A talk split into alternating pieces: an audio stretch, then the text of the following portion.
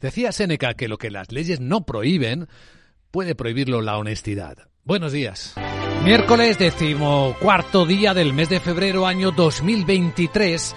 ¿Cómo se notan los efectos de una inflación más caliente de lo esperado en Estados Unidos? Se esperaba que bajara por debajo del 3%, fue el 3,1%.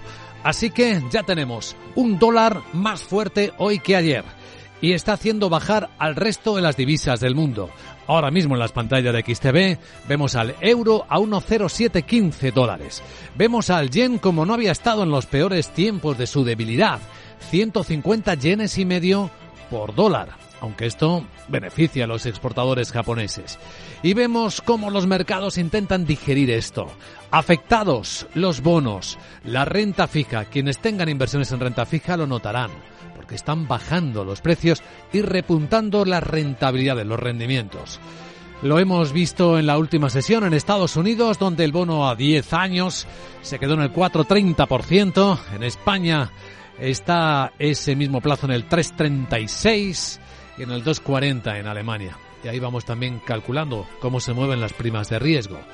En las bolsas la corrección ha sido más o menos limitada, estamos en plena digestión pero los futuros apuntan a que en Europa, cuando abran dentro de hora y media, lo van a hacer con recogidas de beneficios, intentando ver cuánto va a retrasarse las bajadas de tipos de interés y a qué ritmo se van a ir haciendo si la inflación no se doblega más rápido y de forma más acusada. ¿Cuánto cae el futuro del Eurostox hasta ahora? Pues una décima, siete puntos. Está en los 4.698. Pero el futuro americano está muy tranquilo, aunque es verdad que está por debajo de los 5.000 puntos redonditos, máximo histórico que alcanzara la pasada semana y arrancara también con ellos en esta. El SP, el futuro ahora mismo en 4.974 puntos, con una corrección que ha afectado hasta el precio de la onza de oro, que se acerca y roza ahora mismo los 2.000 dólares. El precio del petróleo no se mueve demasiado. Tenemos el Brent esta mañana aquí en Londres en 82 dólares con 62 centavos. Con la nueva previsión de la OPEP, del cártel de exportadores, lo que dice su secretario general, Altan Al-Gais, es esto que ven crecer la demanda en más de 2 millones de barriles por día para este año, crecimiento positivo respecto al pasado, que es saludable. Estamos viendo señales positivas de buenas revisiones en buena parte del mundo, sobre todo en Estados Unidos, donde el PIB se revisaba al alza. Y dice también, por cierto, que confían en la demanda de China país que sigue estando también en el foco y que hoy ha vuelto a las bolsas. Según vemos eh, ahora mismo con la bolsa de Hong Kong, que está comportándose con ligeras subidas, seis décimas, que es lo que se ha perdido en estos días de fiesta en los que no ha estado, aunque hay buena parte de la fiesta que continúa en el lado asiático, ocho décimas, para ser exacto, sube la bolsa de Hong Kong a estas horas. En Asia, donde hoy, por cierto, recordemos, hay elecciones en Indonesia. Veremos qué deciden.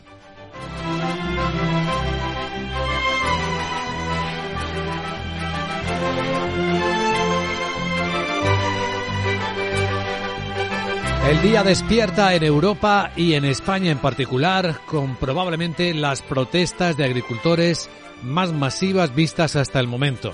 Algunas organizaciones planean hacer difícil el acceso a grandes capitales. Ya se nota mucho movimiento en Sevilla, en Barcelona, en Tarragona.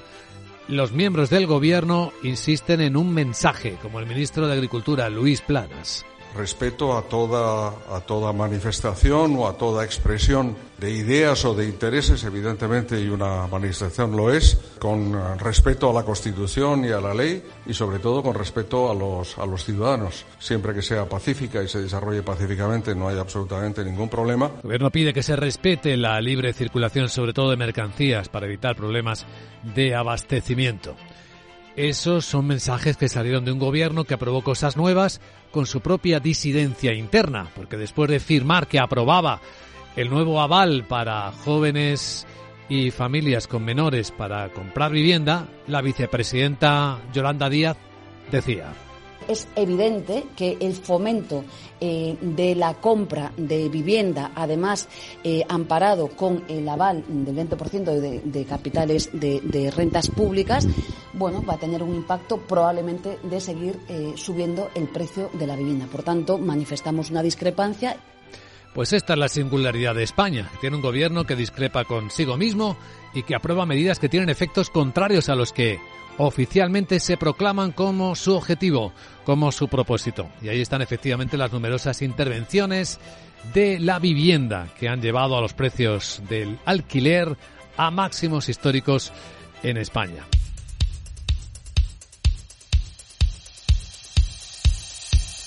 Capital, la Bolsa y la Vida, con Luis Vicente Muñoz. Y con la información de las pantallas de CMC Market Brokers, vamos a elaborar ya el primer informe de preapertura de los mercados europeos. Lo que estamos observando es eh, un movimiento reactivo al dato de inflación superior a lo esperado en Estados Unidos, en varias formas, varios impactos, en el repunto de los rendimientos de los bonos, en la subida del dólar y en una mayor prudencia en las bolsas, con algunas correcciones que hemos visto desde el lado americano, en parte también en el lado asiático. Los futuros, aunque la volatilidad no está repuntando, estamos viéndola en 15,40, no está repuntando más de lo que repuntó ayer. Está incluso eh, reduciendo un respingo importante cuando en un movimiento muy fuerte subió desde los 14 a los 17 puntos el VIX. Fortísimo, curiosamente fortísimo. Pero bueno, ya se ha recuperado hacia niveles teóricamente más estables de los 15,40 puntos. Venimos de los 14, es decir, hay un poco más de inquietud en los mercados después del dato americano, hay que digerir más cosas. El futuro europeo viene recortando, no obstante, solo una décima y media, 7 puntos en 4.698. Y el futuro americano plano ya, el SP en 4.975. Sandra Torrecillas, buenos días. Buenos días. Y ese dato de inflación que comentas en Estados Unidos ha provocado una reacción en cadena en todo el mundo. El IPC cayó tres décimas hasta el 3,1, pero los analistas esperaban que se moderase más todavía y que se quedara por debajo de esa barrera psicológica del 3%, algo que evidentemente no sucedió. Y la subyacente se mantuvo en el 3,9% y eso ha hecho que vuelvan a replantearse las expectativas sobre próximos recortes de tipos de interés. George Cipoloni, gestor de carteras de Penn Mutual Asset Management, espera que se produzcan baches en el camino hasta llegar al objetivo del 2% de inflación fijado por la Reserva Federal. Creo que el bache que hemos visto, que hemos visto este mes, ha sido relativamente pequeño en el gran esquema de las cosas. La inflación sigue yendo en la dirección correcta en términos de desaceleración. Creo que hay fuerzas inflacionarias procedentes de China, por ejemplo. Creo que muchos de las presiones inflacionistas que sentimos a través del COVID han terminado ya. Así que sigo pensando que vamos en la dirección correcta. Solo estos pequeños baches que de nuevo contrastan con las expectativas de un movimiento directo a la baja de la inflación.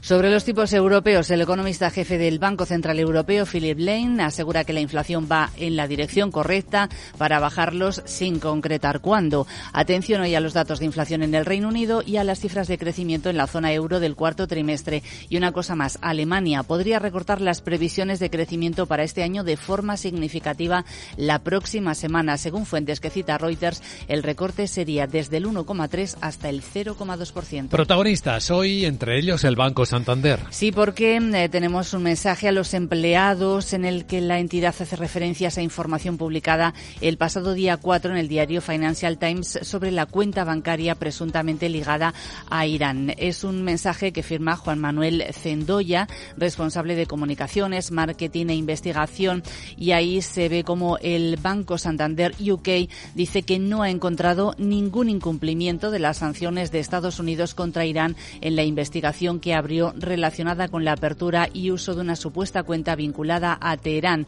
Dice que la investigación determina que el titular de la cuenta no estaba incluido en ninguna lista de sanciones y que la empresa, según los registros públicos pertinentes, era propiedad de personas que no estaban identificadas como sujetas a sanciones. Hoy parece que dominan más las empresas que recortan previsiones como ThyssenKrupp. Ha revisado a la baja las estimaciones de ventas y de beneficios netos anuales. Lo achaca a la debilidad de la demanda y a los precios en sus divisiones de materiales y de acero. En preapertura, los títulos de ThyssenKrupp están bajando ya más de un 13%. Los analistas interpretan los resultados como una nueva señal de debilidad de la industria europea. También el fabricante noruego de aluminio Hydro ha presentado un resultado por debajo y el fabricante de ascensores Sinler espera unos ingresos inferiores este año. También está cautogénica. La cervecera danesa, que es la segunda mayor del mundo, eleva beneficio anual un 1,7%, supera previsiones, pero se muestra prudente con los objetivos anuales. Cita tensiones geopolíticas y las condiciones económicas. A continuación, el mercado desde la perspectiva de Wall Street.